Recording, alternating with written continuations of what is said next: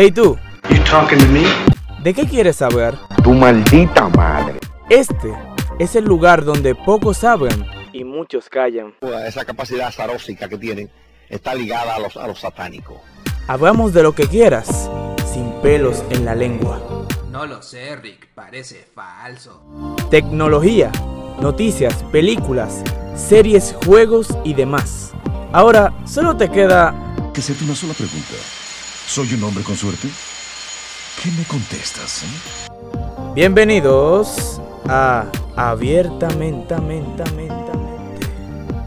Muy buenas a todos, bienvenidos a Abiertamente. Espero que estén muy bien. Hoy en una entrega más de este su maravilloso y encantador programa, en el cual hablaremos de un hecho bastante espeluznante y que muchos jóvenes no tienen idea de que ocurrió aquí.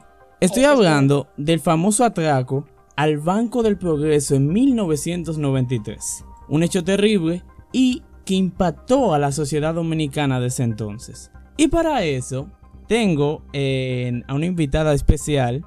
Eh, hace mucho yo quería haberla eh, invitado al programa, por decirlo así. No se dio la, la ocasión, ¿no? ¿Verdad? No, no se dio el tema concreto, interesante. Pero hoy es la excepción. Y hoy está con nosotros, un, denle un gran aplauso desde su casa, claro, a Nicole, por favor. Hola. Bueno, gracias por invitarme. Tengo que admitir que hace mucho quería estar en Abiertamente y gracias a Dios se dio la oportunidad. Gracias. Ok, gracias. Eh, iba a estar Janfer, pero Janfer eh, no pudo venir. Entonces, inconvenientes. unos inconvenientes bastante bueno, bueno. Eh, nada, yo creo que vamos a comenzar en, la, en materia, ¿no verdad? En este gran Vamos. hecho que hay que explicarlo por partes, yo digo. Ok, vamos a Sí, centrarnos. este es-. Ajá, sí. Yo digo algo. que este, este, este atraco es como que un poco confuso. Y por eso hay que irlo desarrollando por partes para que la gente pueda entender. Exactamente. Eh, bueno, nuestra historia, nuestra maravillosa historia, eh, comienza un 1 de marzo de 1993 en la sucursal del Banco del Progreso, ubicada en la avenida Independencia, esquina Socorro Sánchez. El día ocurrió bastante normal, era un día bueno normal, la persona, los empleados iban a, a trabajar como todos los días. Como Y- todos los días, un día normal. Exactamente. Eh, hasta que aproximadamente a las 2 de la tarde, un sujeto entra a la sucursal, ya a esa hora iban a cerrar eh, la sucursal, y pregunta por la gerente. Algo bastante extraño porque los empleados, bueno, no, no ven como que tenga una fachada de ejecutivo o, o un personal importante del banco. Y no es ¿qué eso. pasa? Ajá. No es eso. Que si tú vas a un banco, se supone que tú, cualquier cosa que vayas a preguntar es a servicio al cliente, no con una gerente. Exacto. Creo yo. Bueno, también, también en verdad. Luego de eso, bueno, el personal procedió a buscar a la gerente. La persona ya iban saliendo cuando de repente el sujeto se pone una máscara, saca una pistola y grita, esto es un atraco. Bueno, entonces el hombre, eh, que llevaba una careta de payaso, procedió a atracar aproximadamente una cantidad entre 300 mil y un millón de pesos dominicanos. Estamos hablando de pesos de 1993. O sea, O sea, que que devaluado eso- al, al día de hoy. O sea que un millón, un millón de pesos era un millón de pesos en ese tiempo. Ya lo saben, ya lo saben, ¿verdad? Un, un- un millonazo. Un millón de pesos era un millón de pesos. Hasta aquí todo bien, ¿no? ¿Verdad? Vamos a decir que todo iba bien, que todo iba cursando lo normal para él.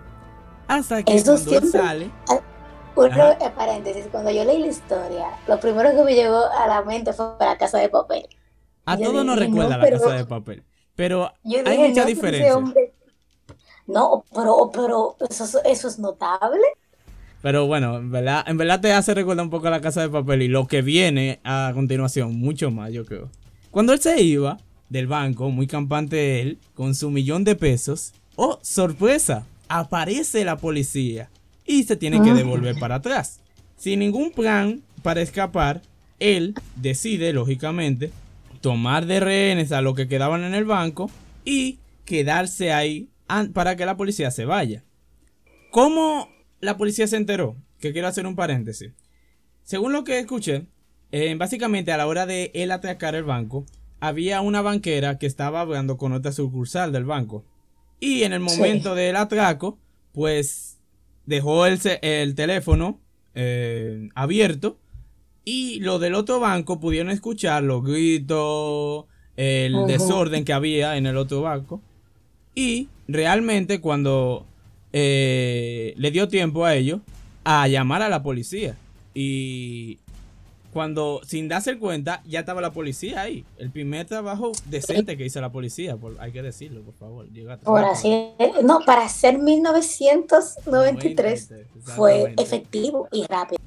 Y que cabe destacar también que estuve por ahí investigando y habían 12 personas en, en Ah, el banco, sí, cierto, cierto. Son 12 personas, Pero- ¿verdad? pero él dejó salir a los hombres y a una embarazada. Exactamente, eso Y también solo lo se quedó y solo se quedó con cinco mujeres. O sea, A su ventaja, sobre todo. Eso era a su ventaja. su y lo, ventaja, lo comentaremos claro. más adelante por qué. Porque se nota que, que iría a las mujeres. Luego de eso, ¿verdad? Él entra en, nego- en negociaciones con la policía a través del teléfono que había en- adentro del banco. Él pedía lo siguiente. Quería salir del lugar con dos rehenes, lo cuarto en una mochila que él tenía, y que le dieran el carro de la gerente que estaba junto alante de, en la de, puerta. ajá, de la puerta del banco. La Era el carro más cerca. Claro, eso, eso era país sin balarse y ya tú sabes. Eh, Exacto. la, la Policía Nacional, eh, siempre cumpliendo la tradición, no pudo ponerse de acuerdo con el secuestrador. Entonces, él tomó gasolina, que ese es otro punto, sacó gasolina, no se, no se sabe de dónde, Yo no sé de dónde sacó esa gasolina. eso es muy interesante. Y comenzó o procedió a causar mini incendios. Es decir, cogía la gasolina, le echaba, qué sé yo, una silla, una mesa y la prendía en fuego, así, en medio del local. ¿Sabes qué? ¿Sabes qué? Tengo una teoría Dale, dale. que puede ser, puede ser que pueda ser así.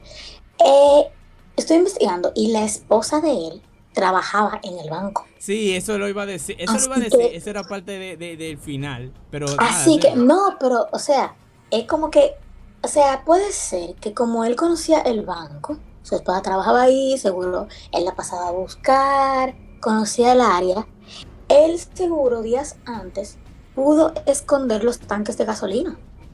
Bueno, eh, yo no lo había fue- pensado. fue- Realmente podría ser. Podría ser porque tal vez como era conocido. ser. Porque en la nota decía que estaba todo planeado. Pues si está todo planeado, yo me imagino, o sea, yo no creo que un banco tenga gasolina por sí. No, sea, ¿pa' claro, qué? claro que no. Eso se arma un incendio y la gasolina explota. Entonces, yo, en verdad, en mi opinión, opino que él, o sea, él analizó el terreno, analizó el área. Seguro conocía el banco, su esposa trabajaba ahí, qué sé yo. Algunos trabajadores, yo creo que si él se hubiera quitado la máscara, o sea, o lo hubieran visto bien, lo hubieran Lo hubieran reconocido. reconocido.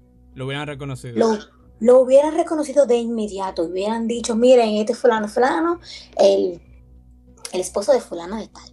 O sea, esa es mi hipótesis. Yo creo que él en verdad sabía lo que iba a hacer y escondió los tanques de gasolina. Bueno, bueno, buena teoría, buena, muy buena teoría en verdad. Eh, bastante interesante. Eh, como yo seguía diciendo, eh, al pasar el del tiempo, o sea, a pesar de que él estaba haciendo el desorden dentro de, de- del banco, comenzaron las negociaciones con la policía. La policía aún no se seguía, no se ponían de acuerdo con el secuestrador. Entonces, ¿qué pasa? Aquí comienza algo clave para que entendamos algo. El oficial al mando de la operación, el coronel Mario Peguero Hermida, aceptó de que una de las rehenes viniera a buscar las llaves de- del carro donde se iba a fugar el, el delincuente. El delincuente. Pero, aquí viene interesante, cuando él, ella, perdón, salió a buscar las llaves, la policía la rescató, la tomó y no la dejó volver allá. Algo que causó la desconfianza del secuestrador con la policía. Y voy a hacer un pequeño paréntesis. El que investiga un poco sobre técnicas de, de, de, negociación, de, negociación gracias, de, de rehenes, sabe un punto muy importante, que es que tú siempre tienes que tener en tu mano al rehén, digo, al secuestrador, de manera de que él confía en ti. Es decir, que si tú prometes algo, lo tienes que cumplir. Y que tiene, esto tiene que estar en tu control, en manos tuyas. Algo que no hizo la Policía Nacional en este caso. Lamentablemente, cuando pasa una situación de rehenes, la policía se vuelve una empresa que da servicio y el secuestrador se vuelve un cliente. El cliente siempre tiene la razón. El cliente siempre tiene el cliente siempre tiene la razón. O sea, yo no sé por qué hicieron eso. Yo creo que fue más de inexperiencia. Eh, sí, inexperiencia. Y además tenemos que recordar que la policía de 1993 es una policía arcaica. Una policía que básicamente tenía, qué sé yo, la misma tecnología de, de cuando Trujillo. La misma formación académica casi. No tenía experiencia con ninguna situación de rehenes ni nada parecido. Y es muy triste esto, pero creo que con este hecho se dio a entender qué tan ineficiente en algunos casos era la Policía Nacional en ese tiempo. Bueno, después de esto, ¿verdad? Eh, la policía eh, no, quería, él no quería negociar con la policía después. Entonces, no, porque él no confiaba. Él pasó por la, oye, por este hecho, él comenzó a coger la gasolina y se la echó a los rehenes encima. Lo mojó de gasolina. Y luego pasó un comunicado a la policía que dice lo siguiente. Vamos a escuchar, por favor. Ayúdenos. Dieron muestras del ofrecimiento de preservar mi vida, incumpliendo el primer mandato referente al carro. Que yo no estoy desesperado. Si no deciden mi petición, tomaremos la decisión de incendiarlo todo, porque ustedes no saben negociar. Ustedes me engañaron ¿Qué? ¿Les voy a enviar otro rehén? Bueno, una nota bastante interesante de, que ya se nota que ya han perdido el control de la situación un poquito. Entonces... Entonces, ¿qué pasa? Él ya no quería negociar con la, eh, con la policía, sino que querían, él quería figuras del medio. Figuras del medio de la comunicación, que eran más o menos famosas y que podían intervenir para que no le pasara nada a él. La primera personalidad que fue fue eh, don Radamés Gómez Pepín. ¿Quién carajo era ese tipo? Bueno, ese actualmente, bueno, en esa época era el director del periódico nacional, que fue a la sucursal, en la puerta se paró y trató de negociar amablemente con el con el secuestrador. Le dijo, wey, papá, deja eso, deja eso de loco, deja esa vaina, ponte chill, tú ves. Él. Obviamente, el secuestrador. Y, entonces dijo que no. Y entonces el tipo, entonces ahí mismo, el secuestrador le dio otro comunicado. Este ya un poco más eh, alterado. Que dice así. Dios nos ayudará. Todo pasará sin dañar a nadie. No cometas errores. Nadie sufrirá. Importante. Cualquier intento de rebeldía, nos quemamos todos aquí. En la puerta hay gasolina. Quemará todo. Hay cinco hombres armados y dispuestos a quemar todo esto. ¿Comprende? Es un asalto por dinero, coño. No quiero muertes. Eviten morir quemados, coño. Lo que se pierda hoy lo paga el seguro. Todo fue calculado y decidido. Dinero o muerte. Aquí nadie se rinde, nadie se entrega. Si modifican el mandato, moriremos todos quemando el banco. No hablo más. Vivan si quieren, mueran si lo desean. La opresión terminará. Eh, es evidente, o sea, que el tipo no tenía más gente. Era una forma de asustar a la policía. Porque, y vamos a pensarlo más, vamos a pensarlo, vamos a detener un momento. La policía, o sea, el, loca- el, loca- el local se veía los cristales y se veía el tipo con los rehenes. Entonces, Sí, era. yo no sé de dónde se le sale la, la fantástica idea de decir, ah, bueno, hay cinco hombres. Y la policía como que, mi hermano, sabemos que eres tú Ahí el no hay único. nada, sabemos. Eso. Eres tú el único que está dando vueltas y desorganizando. O sea, Entonces, ¿tú me entiendes? También puede ser que él hablaba como que si los rehenes estaban incluidos en el asalto. O sea, los rehenes, valga la redundancia, no es por nada, pero si soy yo que estoy en una situación así y me dan una pistola y me dicen tú tienes que darle un tiro a una vaina de gasolina o te voy a matar, es una vaina de gasolina Tú que le un tiro. Por supuesto que yo tú lo lo voy a hacer. Yo lo voy a hacer. Claro, imagínate sea, eso. eh. puede ser que él estuviera hablando así porque en verdad los rehenes y al- ay, yo estoy segura que si tú le decías a un rehén mira a esto el rehén lo iba a hacer Por supuesto porque era su vida que estaba era su vida que estaba en juego puede ser que también lo dijera de esa forma Eh, otra cosa que el, el amigo del director del Nacional dio a entender es que el comunicado, este, estaba, ya no era como el otro que lo hizo rápidamente, lo escribió. Este estaba hecho en máquina. O sea, el tipo sí sentó una rehén. Yo quiero que se mentalice. Sentó una rehén, apuntándole seguramente. Para que escribiera todo eso, incluso se, se, se puede entender que us- usa la tercera persona. No usa a sí mismo. No, no se usa nosotros. ¿Me entienden?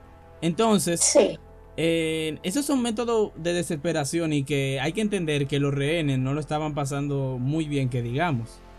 Luego No, de o esto, sea lo más espérate un paréntesis lo más probable es que la que haya escrito eso eh, hubiera sido Celeste que era la secretaria bueno, em, y sí, es pobre, verdad. pobre muchacha. Pobre muchacha. O sea, esa muchacha debe estar. Ay, No queremos, no, no vamos a decir mucho de, de- de los rehenes hasta un poco al no, no, final no, para no me que- spoiler. Exactamente. Bueno, luego de eso, las siguientes personalidades que fueron fueron como el padre Francisco Reus, era un padre más o menos famoso entre, en esos días, y se ofreció como rehén y también él se negó a que él fuera su rehén, ¿verdad? Ya, verdad. aquí que comienza a, a joderse todo, a desesperarse más la cosa. A las 6.35 de la tarde, más o menos, él mandó una rehén a cerrar y apagar las luces del local, mientras tenía apuntada con la, poli- con la pistola a los demás rehenes y los policías quedaron, no veían nada ahí adentro, entonces era un momento de desesperación y entonces eh, ellos buscaron reflectores industriales, esos que se usan en construcción, en ese tipo de cosas y lo apuntaron hacia el local para que vieran por dentro qué es lo que pasaba. Luego, a las siete y media de la noche, se presentó eh, la gran figura de la televisión dominicana, una de las grandes figuras, que fue Freddy Veras Goico, quien intentó mediar con el secuestrador y ha- habló por teléfono. Eh, Veras Goico realmente no estaba hablando con el secuestrador, estaba hablando con una rehén quien iba diciéndole todo al asaltante. Entonces, Sí. ¿qué pasa? Él le propuso dos cosas. La primera propuesta era que Veragoico entrara a conversar con el asaltante normalmente, ¿no verdad? Y él se negó. Lógicamente, no quería. eh, él no quería que nada se le escapase. Y además, aquí que yo, yo voy a decir una teoría por qué él hizo esto. Eh, luego, la segunda cosa, ya que Veragoico vio que no iba a funcionar eso, le propuso que lo tomara de rehén a él. Para que liberara al resto de las rehenes, a todas las mujeres. El asaltante le respondió que liberaría solo a tres si él entraba esposado. Freddy no era pendejo. Él sabía que si él iba esposado se iba a joder allá adentro. Entonces, esto, además de que tenía que ir acompañado con dos rehenes que él pedía y el carro. Entonces, la policía vio que eso era imposible, ya que Claro. no le podían asegurar a, a Veragoico que su iba integridad a física iba a estar bien. Exacto, que iba a salir vivo de ahí. Y bueno, se fue eso un poco a la mierda. Eh, luego, aproximadamente a las 8 y 35, el asaltante realizó tres tiros al aire para que la policía despejara el lugar, ya que veía que se estaba acercando bastante al límite del banco. Entonces, Sí. él manifestó que los tres próximos tiros lo haría contra una de las rehenes. Una hora después, el asaltante decidió liberar a Belkis Leonardo. Ah, espérate, un paréntesis. Un paréntesis. Eh, que yo investigué. Y los disparos que él iba a dar, que él dijo que iba a, dar contra la rehén, era contra la empleada de servicio. Sí. Con la preferencia de limpiar y cosas así. Sí, y yo dije, bueno, o sea, ese hombre estaba loco. Eh, a ver, bueno, es que es interesante, ¿no? Es interesante cómo, cómo te desespera este señor. Y voy adelantando lo que era este señor. Quédense con eso hasta el final de, este podcast maravilloso que está increíble. Luego de esto, ¿verdad? Eh, le, le dijo, o sea, la ren que soltó le dio el mensaje de que por favor, bueno, no por favor, que la policía tenía que cumplir lo que le había dicho, lo de los dos rehenes, que se llevara el, el dinero y el automóvil de la gerente. Luego, ya casi ahí después, unos minutos después, llegó el alcalde de la ciudad, que era Rafael Corporán de los Santos, que para muchos eh, eh, fue muy conocido como eh, conductor de televisión en Sábado de Corporán. Yo creo que muchos tal vez lo sepan, otros no. Entonces, él entró a un comando, oye, de la policía que estaba al lado del local del banco, hablando directamente por teléfono. Tengo que hacer recargar que el que ve, o sea, están los videos ahí en internet, en YouTube, sí, eh, en el documental, y se puede ver, o sea, literal, te voy a decir así, sincero, o sea, el, el desorden que hay en esta situación. O sea, la policía se veía que no tenía control de nada. es que no eh, uno voceando de que, güey, no hagan esto, que sé yo cuánto. Es que nadie sabía qué hacer. Era una situación espeluznante, paralizante, terrorífica. Y era la primera vez que pasaba, nadie tenía conocimiento de lo que había que hacer, se suponía que había que hacer. Ellos estaban inventando, era. Gracias, oye, gracias, wow, qué gran sino, óyeme, estaban, eso es la mejor palabra para, para poner ahí, inventando. Ellos estaban, ellos estaban inventando porque la policía, o sea, ni siquiera fue el, el asaltante que mandó a buscar las figuras, fue la policía para poder persuadir al, al cosa, porque la policía ah, pensó, bueno, figura, una figura importante, tiene poder, puede garantizarle salir con vida, qué sé yo, escapar, seguro lo va a conocer, qué sé yo, que venga un, un coronel, que él no sabe ni quién es, a negociar. No le va a tener confianza. Exacto, eso es obvio. Eh, luego, eh, él pidió lo siguiente, él quería un, un obispo con él un obispo, un agente de la iglesia, alguien importante, alguien que no podían, tú sabes, jugar sucio con eso. Entonces, el obispo elegido fue Monseñor Francisco José Arnaiz. Pero después de negociar, de, que Corporán eh, navegara con él, él no quiso. Él no quiso, no, ya no lo quiero porque ustedes eh, me van a arruinar la vaina. Ya tú sabes, se negó de nuevo, por decimoquinta vez. Otra cosa que dijo el alcalde a la prensa, que estaba ahí mismo, a 5 centímetros de ello, ¿no verdad? Es que él siempre ha tenido la, la, tenía la intención de salir con los cuartos. Y si no, mataba a los rehenes. Y sobre todo dejó claro con esto que él no quería ir a la cárcel. Es otra cosa que tendremos que ver al final con, con quién era. Se van uniendo cositas, detalles que al final va a Sí, el, el rompecabezas. el rompecabezas se está, se está armando. Se está armando el lío. También dio la, noticia al secuestrador de que el presidente de la República en ese tiempo, eh, Joaquín Balaguer, había dispuesto un eh, viaducto. Un viaducto. Eh, no, perdón, perdón. Un salvaconducto, perdón. Un salvaconducto. Un salvaconducto, digo un viaducto. Ay, mi madre.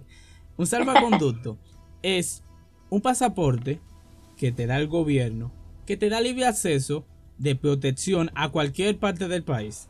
A cualquiera. Esto se lo dijo Balaguer si él dejaba a todas las rehenes y se iba, ¿verdad? Él lógicamente desconfió de, de esta propuesta porque se la daba a la policía. Y dijo que Ya no. estaba un poco condicionado, vamos a ser sinceros. Él dijo que no. Y bueno, yo creo que aquí, aquí como que terminamos la, la parte eh, principal, ¿no? Hay una tensión, se nota una tensión. Entonces, pasamos con Nicole. Creo que viene la parte más terrorífica. Bueno, de- una parte fuerte. la- Que es la parte de punto final. Por favor, Nicole, cuéntanos, háblanos sobre esta terrorífica Mira. escena en televisión. de eh, cabe resguardar que el, la avenida, por así decirlo, donde estaba el, el banco, creo que todavía sigue ahí, no sé si lo han quitado. Sigue, sigue, sigue el banco. El banco sigue en Oye, funcionamiento sigue vivo. igualito. Sigue vivo. Estaba lleno de periodistas, cámaras y todo estaba siendo transmitido en televisión en vivo. Todo. Claro. todo. Había gente atrás, como así decirlo, los lo, lo, brechadores, los lambones, para así El decirlo. dominicano, o sea, el El- dominicano El puro dominicano. Y en los videos se oye que la policía tiene que estar, güey, echen para atrás, echen para atrás, echen para atrás, porque, o sea, hay prioridades. Pero, ustedes saben que Freddy tenía un programa. Él tiene, bueno, tenía, ya, para descanse. Tiene un programa y en esa de las 12 a.m. Freddy logró comunicarse con el secuestrador por segunda vez. Obviamente a través de, de, de una rehén, porque él en sí, él mismo, él no hablaba. O sea, En una cosa, Nicole. El programa que dice, eh, voy a hacer un pequeño paréntesis, el programa que dice Nicole, para que lo vayan buscando, cada información que decimos lo pueden buscar de verdad. lo pueden El buscar, programa que tenía. Freddy se llamaba Punto Final. Punto, Punto- final. Punto Final era un programa de, de late night, así típico, que hacían cosas de humor e incluso aquí nace eh, lo que se le llama la escuelota, ¿no es verdad? Este, donde participaban artistas como eh, Felipe Boruga, Cooking Victoria, entre otros grandes Sí, humoristas de dominicanos. Exactamente. Ya después de este gran paréntesis, por favor, Nicole, continúa. Pues sí. Él hablaba, él con quien estaba hablando era con la señora Gilda Suero Arias, que esta era la gerente del, del cosa. Yo investigué Del de Banco del ella, Progreso. del Banco del Progreso. Yo investigué de ella y ella, o sea, dice que ese banco era como su bebé. Por eso el atracador, o sea, pidió hablar con ella porque ella sabía todo lo que se manejaba. O sea, fue ella quien, quien inauguró esa sucursal, para más decir. Y por eso ella era como que la, la más importante ahí. Ella se mantuvo serena porque al ser una persona, que te digo, importante, ya tiene como que dar el ejemplo, se mantuvo serena. Y este pedi- ella pedía que cumplieran las demandas y sino que pondrían a las rehenes frente a un cristal y dispararía. Freddy le dijo que por favor tratará de convencer al secuestrador de no hacer eso porque eso sería ya ho- horripilante. Y ella le dijo que él se fue a buscar un cuchillo. Eso se oye en televisión en vivo, cuando ella le dice que él se fue a buscar un cuchillo. Y se escucha perfectamente cuando Freddy de la nada estaba hablando y ella dice, Señor, no me corte. Señor, no me corte. Freddy pensaba que era que no le cortara la llamada.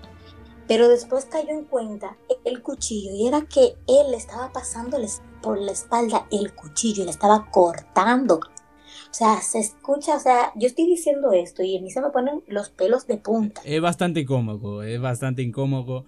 Eh, O sea, yo vi los videos. o sea, los videos, miren, si ustedes quieren A mí me dio ganas sentir- de llorar.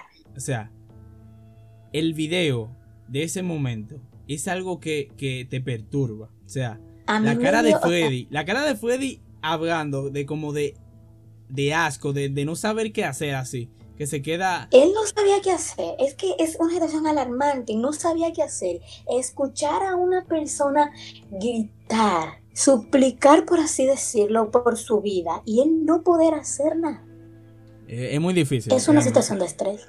Es una situación de estrés. O sea, Bastante- si ustedes quieren sentir lo que nosotros estamos sintiendo contando esta historia, vayan a YouTube y realmente. busquen los videos. Eh, los videos son eh, del documental del, del hecho que se llama Fuga a Muerte, que aquí que vamos a ver un poco sobre este documental al final también. Todo al final, todos estos detalles al final para que hagamos la gran explosión que viene, la, la gran sorpresa. Ya ustedes van a ver. Bueno, Ese gol continúa. Después de esto pasamos a los, a los últimos momentos de este atraco. Tengo que recalcar que hasta esta hora, o sea, eran las 12 de, de la noche y esto había comenzado a las 2 de la tarde. O sea, A las 2 de la tarde. esto ya había Ellos pasado más de 10, 12 horas. ya pa- había pasado 10 horas. El, Sí. Quiero que se imaginen, quiero que lo imaginen un momento. 10 horas.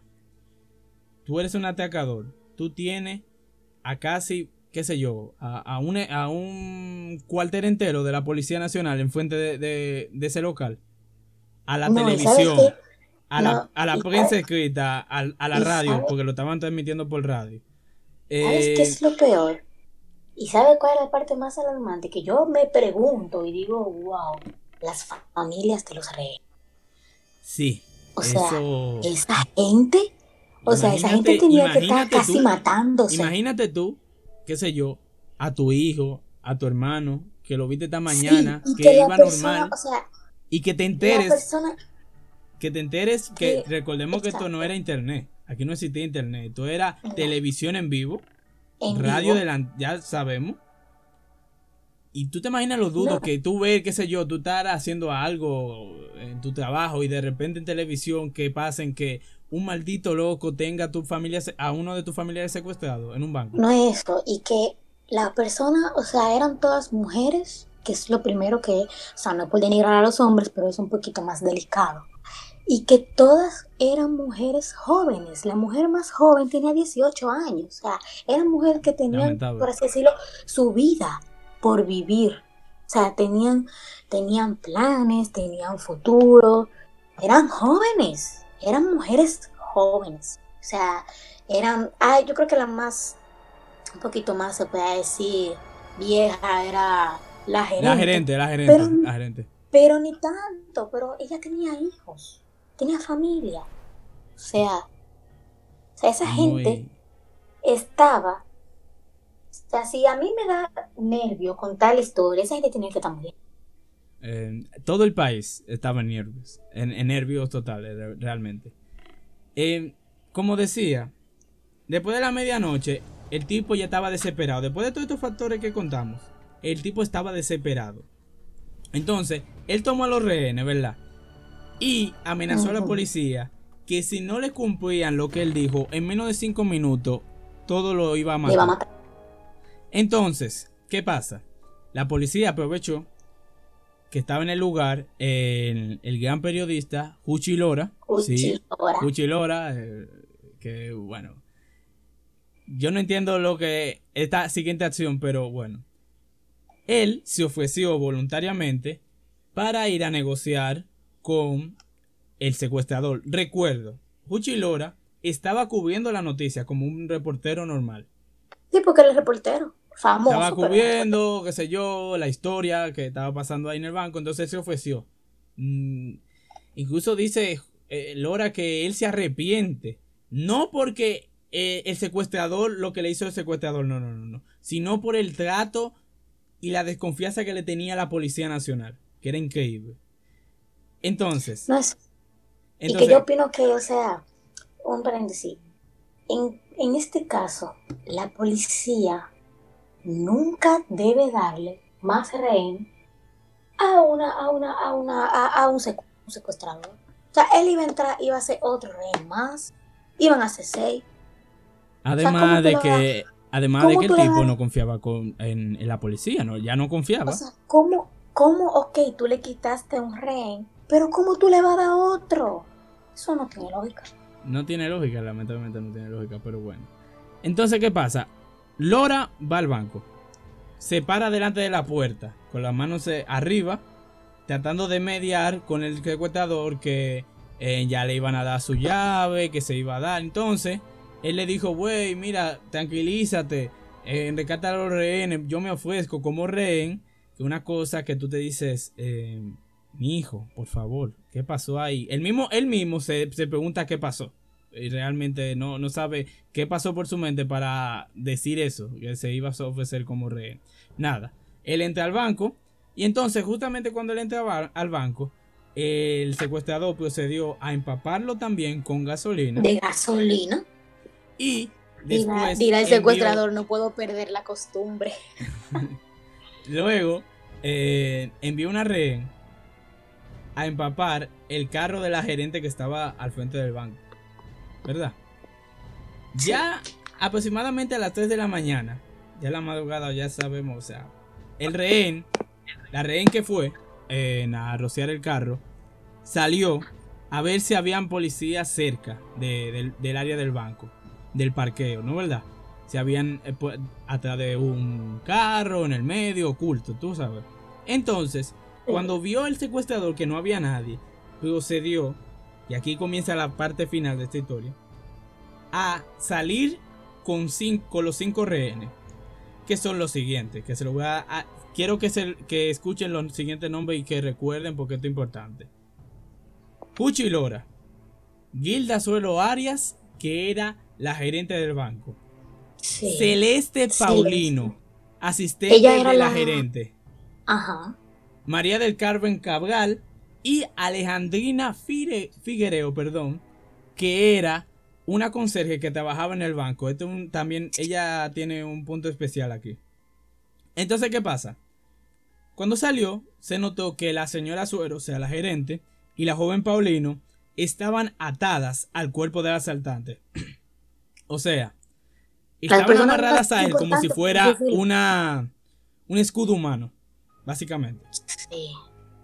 Entonces, Lora era el único que tenía las manos libres. Porque el plan de la, del secuestrador era coger a Lora, a los rehenes, entrar en el carro, ¿verdad? Y que él manejara el carro. Y que se Lora por ahí, tú Por eso la tenía suelta la mano. Exacto. Entonces, ¿qué pasa? Aquí viene lo jodido. Y lo que yo no entiendo, esta parte va a, ser jodida. Se le va a parecer un poco a la casa de papel. Tal vez sea casualidad, no sé. De repente, un francotirador de la policía, sin orden de los superiores, quiero aclarar esto, sin orden de superiores, procedió a disparar. Así, porque sí, porque se le dio la gana. No, me en el video. Aparece. Yo vi en el video. En el video aparece, en, ¿sabes? No sé cómo fue que tenían esa cámara, no sé. Pero el francotirador dice, este es un muy buen punto para disparar. Cualquiera y dispara. Y ahí mismo, Ya tú sabes. Comenzó el primero. Entonces, ¿qué pasa? El, el, primer disparo no le dio al, al, asaltador, que es lo que más me indigna. Le dio a la gerente del banco la hirió. Sí. Y la hirió en, el, en, la parte del brazo derecho. En, la, en, el Entonces, ¿qué pasa? Cuando eh, se oyó el disparo, Carmen Cabral, una de las rehenes, procedió a embalarse por ahí mismo, ¿verdad? Junto con el Gucci y Lora. No, no, no, no, eso espérate, que hay, hay falta, ¿verdad? Hay falta.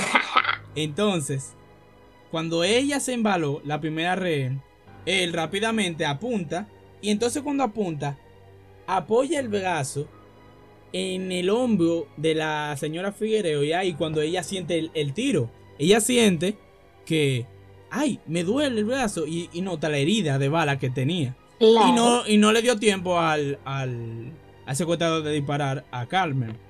Entonces, primero presionó, cuando estaba desesperado así, presionó a Uchi Lora de decirle, güey, habla con ellos, porque si no, el próximo serás tú.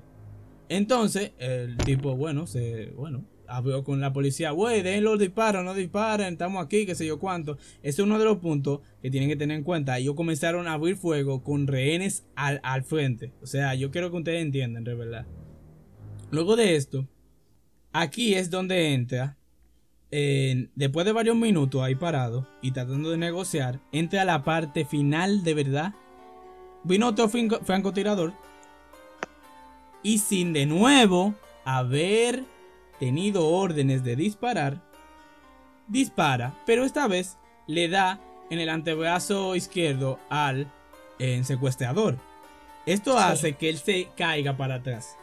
Y cuando él se cae, recuerdo que él estaba amarrado a la gerente del banco y también estaba armado, en- ar- en- amarrado perdón, con Celeste Paulino, ¿verdad? Sí.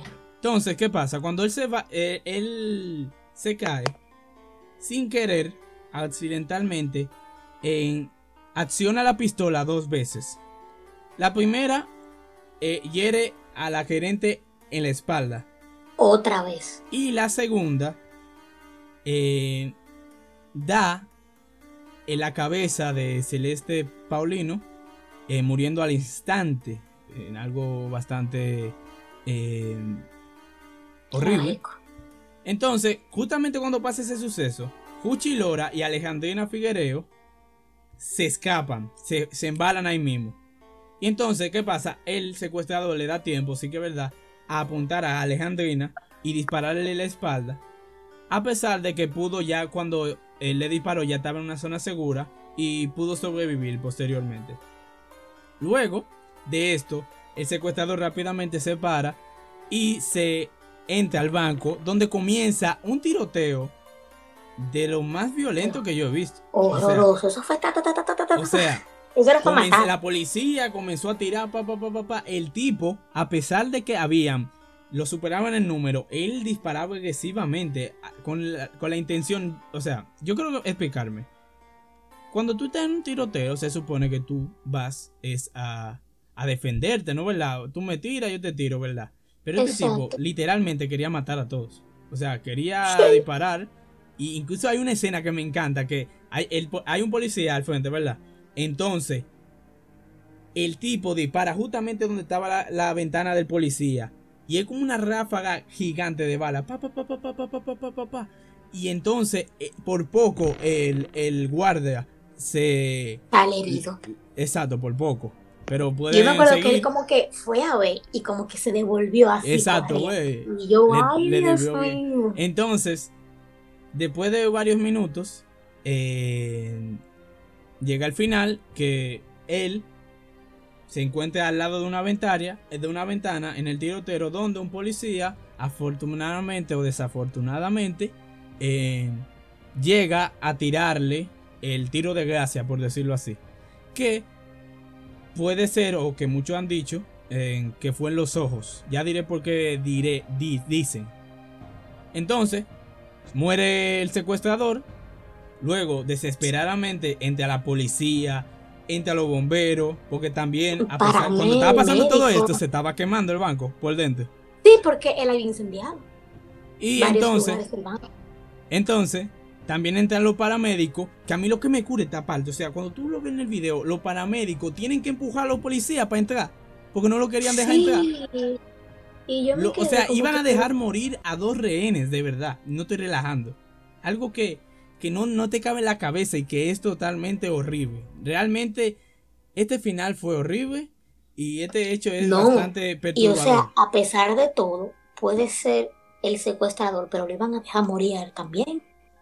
Porque él tenía un tiro. O sea, la Eh. policía en verdad yo no sé en qué estaba pensando. no, no, realmente verdad. no se sabe. No sé en qué estaba pensando. Bueno, ya vamos a concluir con la historia. Yo quiero, antes de, de decir la conclusión final y todos los detalles que hemos visto, quiero que piensen en el secuestrador. Seriamente. Piensen, ok, ¿qué tipo de persona, de ser humano, por decirlo así, puede hacer todos estos actos descriptos aquí? Yo me imagino que las personas ahora mismo tienen que estarse imaginando, qué sé yo, un drogadicto o un Lo ladrón. típico, o sea, que era un o psicópata de una vaina así, un psicópata, una vaina así. Cuando Pero- enteren, Pero re- revela. aquí que viene el plot twist de la historia.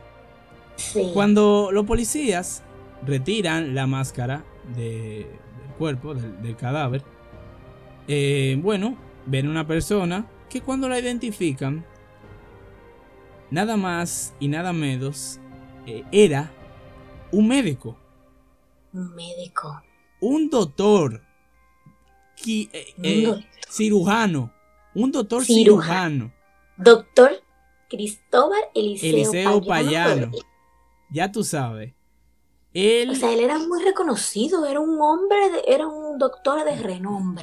eh, tengo que recordarles a todos, o sea, es muy impactante porque como una persona que hizo todo lo que vimos anteriormente, era un doctor, un doctor que le recuerdo que cada vez que se, o sea, que cuando uno se gradúa de doctor, hace el famoso juramento hipocrático de siempre Sí, eso iba a decir, que es de salvar vidas. O sea, un doctor, cuando se gradúa, hace ese juramento, salvar vidas, no matar. y es bastante horrible. La sociedad dominicana en ese tiempo, eh, vamos a hablar un poco sobre Payano, estaba empatada, porque la apariencia o el perfil que tenían de un delincuente era alguien, un antisocial, una persona que estaba inadaptada en la sociedad y que no servía para nada. Entonces cuando ven a, a este tipo, que hizo es lo que hizo de de manera renombre. horrorosa. Es un hombre de renombre, un hombre que tenía su nombre hecho. Eh, o sea, muchos conocidos de él decían que era una gran persona, una persona humilde, una persona tranquila, padre de familia. Yo vi un eh, documental. Yo vi un documental y, o sea, lamentablemente, aunque es, se puede, si se puede, ahora sí se puede calificar como un psicópata. Lamentablemente su esposa y su hija dicen que él era un hombre muy bueno, Claro. era un excelente padre, todo, o sea, que ellos dicen que ellos por un día que él dañó, o sea, a la familia un entera, error fatal eso- eh, y que eso muy afecta interesante. a su esposa. O sea, eso, esa fe, eso afecta a su esposa, a los hijos, a los nietos, o sea, a la generación entera, por así Sí. decirlo. Ellos no van a, no van a borrar la bella imagen que tienen de su papá, a Yo pesar de todo. aclarar cosas de Payano. Primero, ¿cómo alguien como Payano entra en acción así? Bueno, le voy a decir las causas. Se descubrió básicamente que Payano tenía una deuda. Una deuda eh, más o menos similar al dinero que él robó. Y Sí. sorpresa, adivinen Era dónde en- tenía esa deuda. En el banco que él fue a mismo. Justamente en ese banco tenía una deuda eh, bastante grande. Yo justamente- puedo suponer, Ajá. yo puedo suponer que como, o sea, su esposa trabajaba ahí. Ellos saben que los bancos siempre dan como que facilitaciones para los empleados de hacer préstamos y cosas así. Puede ser que eso estuviera involucrado, quizá el banco, no sé, Sí, o sea, lógicamente- esposa o algo y, así. y tú sabes algo, Nicole, tú sabes algo, que también yo me imagino que tal vez fue uno de los puntos por los cuales él lo hizo. Que esa deuda no solo involucraba a él como persona, sino a la reputación de su mujer, que trabajaba en el banco. Entonces, es algo incómodo, ¿verdad? Que tú trabajas en un banco y entonces tú le debas una cantidad enorme, tu esposo debe una cantidad enorme al banco y él no, no- no puede pagar. Cabe o sea, destacar, cabe destacar que en este tiempo, sea, en estos tiempos modernos, siglo XXI, eso no es nada y eso es normal. No, aquí la gente coge, vamos, Eso un millón de es pesos, normal. vamos, un millón de pesos. No me importa Eso es pagarlo en normal. 50 mil años. Eso es normal, pero antes, en tiempo antiguo, tu pareja era tu pareja, tu esposa Por era tu esposa. Faltarle respeto a tu esposa era faltarle respeto al mundo, a la familia, o sea, se iban a muerte por eso. O sea, quizá ahora mucha gente lo ve y que no, pero es que sería muy idiota, o sea, quizá el banco estaba presionando a la esposa, pero en esos tiempos eso era importante. Era Para muy importante. El- Otra la, cosa. la reputación era muy importante. Otra cosa, otra cosa que hace ver que Payano no era tan loco, era el motivo de la máscara. Él siempre, si, ve, si nos analizamos bien, él no quería contacto con ninguna figura, con ninguna No. otra persona que entrara al lugar. Y tú pensarás, bueno, pero tú, tú pensarás, o sea, eso es para que eh, no le dañen la vaina. Pero si uno lo piensa mentalmente, tal vez no es así. Miren lo que pasa. Parece, bueno, yo le voy a leer ahora mismo un pequeño pedazo de un artículo que escribió un doctor muy cercano a Payano eh, en unos días después de la, del accidente y que dice Mm. así. En el tiempo que conocí al doctor Payano, pude observar en algunos, eh, en, en él algunos rasgos. No tenía hora para trabajar y lo hacía de día y de noche. Sin importar la hora, y siempre yo destaqué un fallo en su condición, que no podía trabajar en equipo, ya que casi siempre quería resolver sin ayuda de nadie todos los casos que se le presentaban. Sin embargo, era introvertido pacífico y le, y le veía capaz de ofender o desafiar a alguien. No era una persona alegre ni tampoco triste. Podíamos decir que más bien con un carácter serio. Era buen compañero, dispuesto a servir cuando se le solicitaban. Ok, ¿por qué digo esto? Payano no era un psicópata. Vamos a tenerlo en claro. Mas sin embargo, los hechos por los cuales él hizo eso, eh, no lo, no voy a decir que lo entiendo, pero pueden explicar por qué él tomó ese tipo de decisiones. Entonces, ¿qué pasa? ¿Por qué la máscara? La máscara era para ocultarse de su familia. Porque a pesar de que era la- eh, una República Dominicana, bueno, un poco que los medios de comunicación no eran tan, tan, tan, tan, tan, tan masivos, Avanzado, se iban a dar Exacto. cuenta. eh, no quería que sus cercanos se enteraran de lo que había hecho. O sea, creo que le, No dolía, le dolía más eh, La su orgullo, familia. su familia, la imagen que tenía su familia sobre él, que lo que él iba a hacer. No Entonces, es eso, también es. También es que yo apuesto a que alguna persona del banco lo conocía porque su esposa trabajaba ahí. también, O eso sea, también. Él hace, o sea, si él hubiera hecho un secuestro sin máscara, lo primero es que se hubiera salido de una vez quién hubiera sido o él dejando salir a un rehén, las cámaras grabando porque se ve bien eh, la careta, o sea, si la careta se hubiera visto su rostro perfectamente, Claro, o sea, la policía pudiera, pudiera reconocerlo fácilmente y hubiera podido llamar a su familia para que su familia en- lo hiciera entrar en razón de abandonar. Y, y eso sí hubiera funcionado, porque era un hombre muy temerario por lo que pude leer. Una cosa que tú dices de tu familia es una, anécdota- una anécdota que me la recordó mi mamá, eh, que vivió eso, como muchos dominicanos de esa época. Y es que, según los medios, eh, básicamente su familia se enteró del robo fue por sus hijas. Básicamente, eh, las hijas estaban viendo televisión, vieron la noticia y le dijeron a su mamá, mamá, mamá, mira, es papá. Y ella le dice, ¿cómo? Papá. Pero tu papá no, eso es un secuestrador, un loco, no. loco. Mamá, mira, él tiene la máscara que nos regaló en el carnaval. Y ahí es cuando la esposa eh, se horroriza. Y yo Entre creo que debe ser la, la- la emoción más fuerte que ha tenido un ser humano de ver el horror que estaba cometiendo su marido en vivo. Sí, o sea, tener 23 años, porque ellos tenían 23 años de casado, lo investigué. Y al final no saber quién es. La gente cambia. La gente cambia realmente. Otra cosa. Y por algo, Vamos a hablar por- también de, o sea, otra cosa, eh, se nota bastantemente, y si lo piensas lógicamente, además de lo que dije, que él liberó a las demás personas y dejó a mujeres por el hecho de que eran, por decirlo así, y no quiero parecer machista ni nada de esto, fácil de manipular en un En tipo de situación así. en verdad, te lo digo, te lo voy a conceder, porque en esos tiempos, o sea, lo primero era que, o sea, los bancos estaban más Es otra cosa, lo de los eh, bancos. familiar, eh, como que eh, Era tenían más familiar, o sea, es decir, eh, Ajá. Tenían habían más jóvenes empleadas trabajando. mujeres. Por, por dos razones. Las mujeres siempre han dicho que son, siempre dicen que son más responsables que los hombres. Ahí se trabaja con dinero. Se dice que las mujeres son más honestas. Y lamentablemente, en ese tiempo la mujer ganaba menos que un hombre. Entonces era tener doble partido. Wow, Claro, sobre- esa- exactamente, esa parte sobre todo Y le pago menos. Son eficientes, son honestas, eh, trabajan bien, porque en ese tiempo la mujer eh, estaba como que tratando de independizar, inde- eso mismo.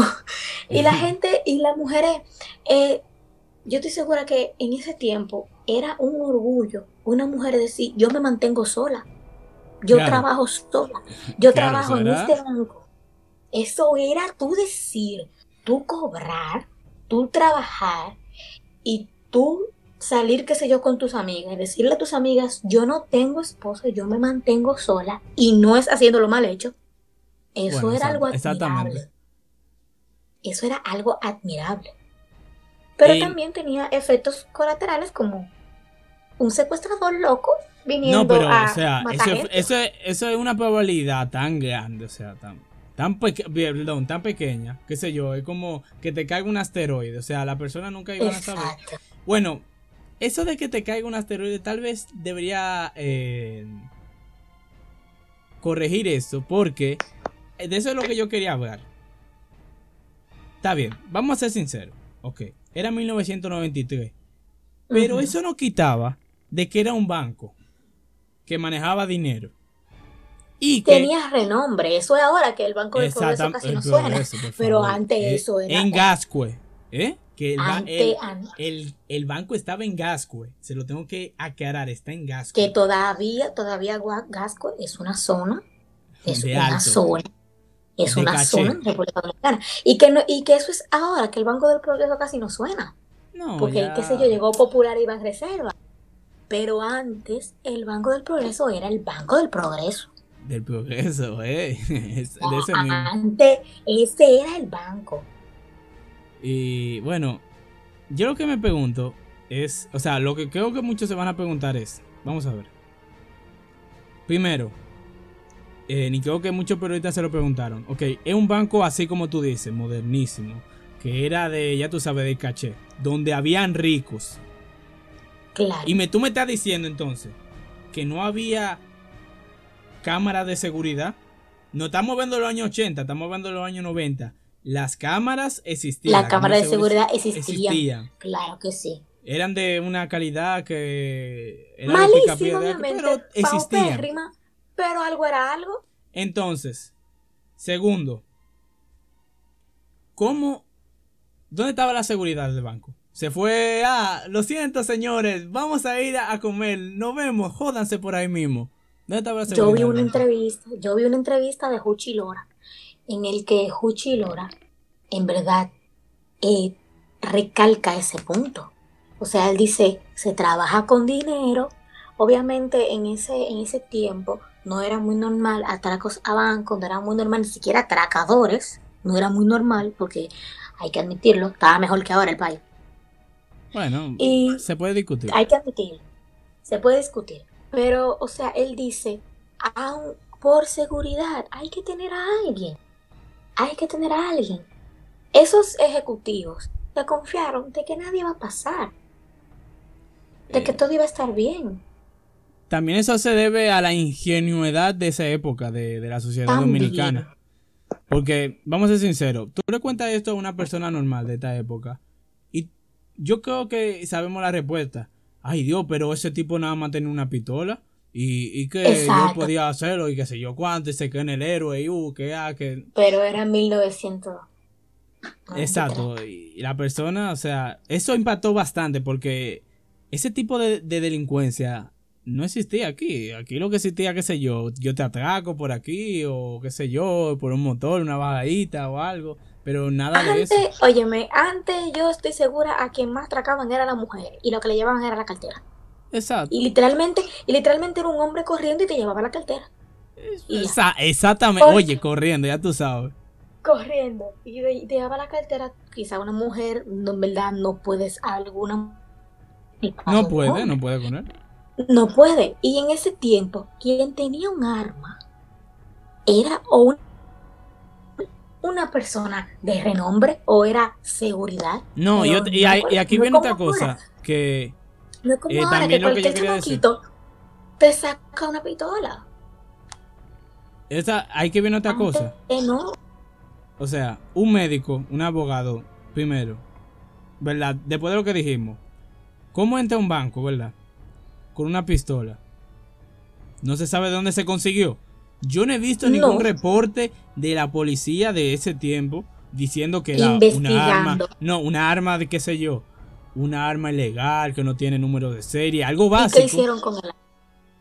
Bueno, Ellos, ellos, ellos no, ellos no dieron reporte. no, no entiendo. ¿De dónde Otra cosa, ¿cómo entró al banco? Bueno, por lo menos muchos se lo preguntaban. ¿Cómo entró al banco con eso, verdad? La gasolina y tal vez la, la, la hipótesis de que dice Nicole pueda ser cierta. Él la tenía escondida porque creo que es la manera más lógica. Porque tú no te vas a llevar dos tanques de gasolina, un arma, una vaina. No, eso es demasiado. Una se vería, careta, se una vería, se mochila. vería. Una mochila, una careta, una cosa. Porque si se una vería. mochila de el dinero. Se veía, se, se debería ver, o sea, se iba a ver, literal. Es- y, Y- es que ninguna de las, es, perdón, es que ninguna de las declaraciones de los rehenes han dicho que él entró con algo. O sea, yo no sé, en verdad, yo ni sé ni de dónde sacó la careta. Eso sí se lo puedo poner debajo de la ropa. Y Bueno, posiblemente eso es lo que habrá hecho él. Porque era un hombre normal, era un hombre normal. Yo estoy Bueno, segura que si una mujer de verdad, de verdad, la hace a mirarle la cara por 5 segundos, porque todo fue tan rápido, todo fue muy rápido, se a mirarle la cara por 5 segundos, identificó sobre la bueno. Por último, vamos a ver de la policía. Críticamente. Yo le voy a recordar a todos de qué tipo de policía estamos hablando. Estamos en una policía de 1993. ¿Cuál era? Estaba al mando Balaguer. No tenían, podemos ver que no tenían ningún tipo de formación acerca de secuestro, acerca de manejo de rehenes. Ningún protocolo de seguridad. También porque los, mismos periodistas que estaban cubriendo el medio, digo el hecho, salieron heridos por el intercambio de disparos.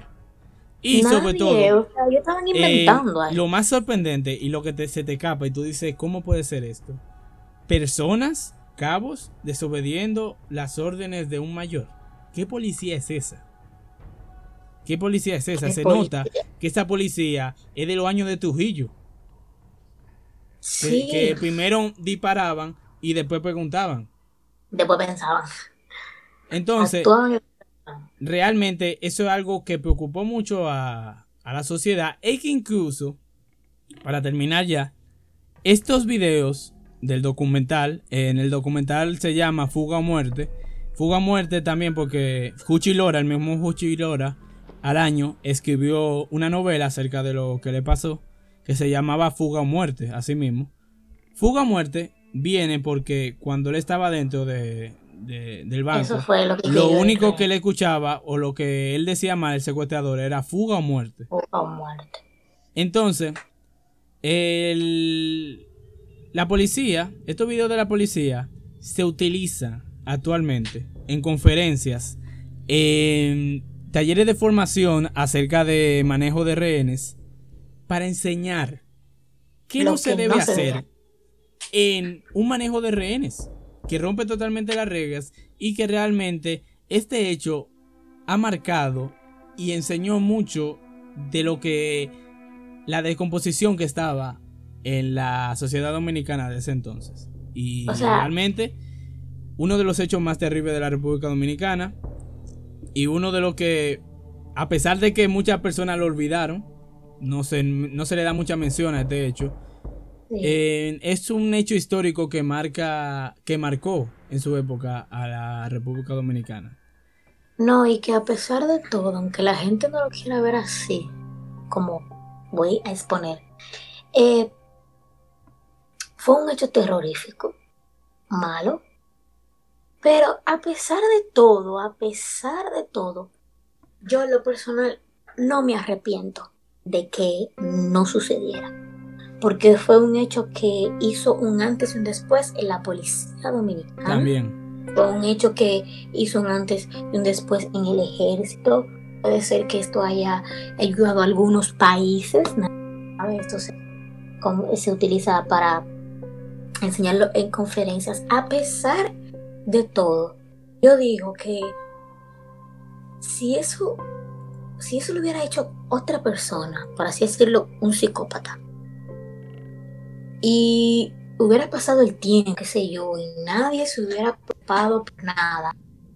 hubieran, hubieran, hubieran hecho una masacre peor, peor de la que pasó. Peor de la que pasó. O sea, a pesar de que fue horrible, murieron dos personas porque murió el, el, el y murió la pobre Celeste.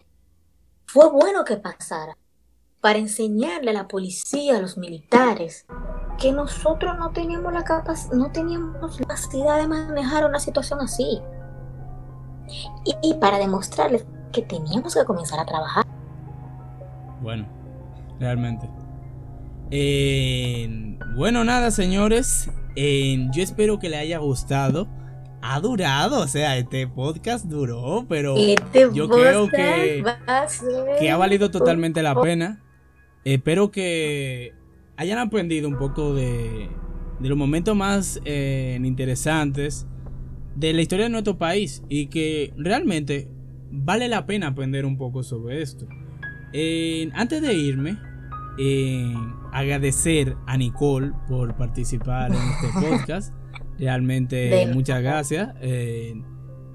ojalá que venga más veces y con más temas. que me inviten más a menudo. claro, que claro, sí. Eso por supuesto, eso por supuesto. Y. No, pues. Un placer estar aquí, un placer. Me ha gustado, el tema fue demasiado interesante. Me ha servido como aprendizaje propio. Pude sacar nuevas conclusiones.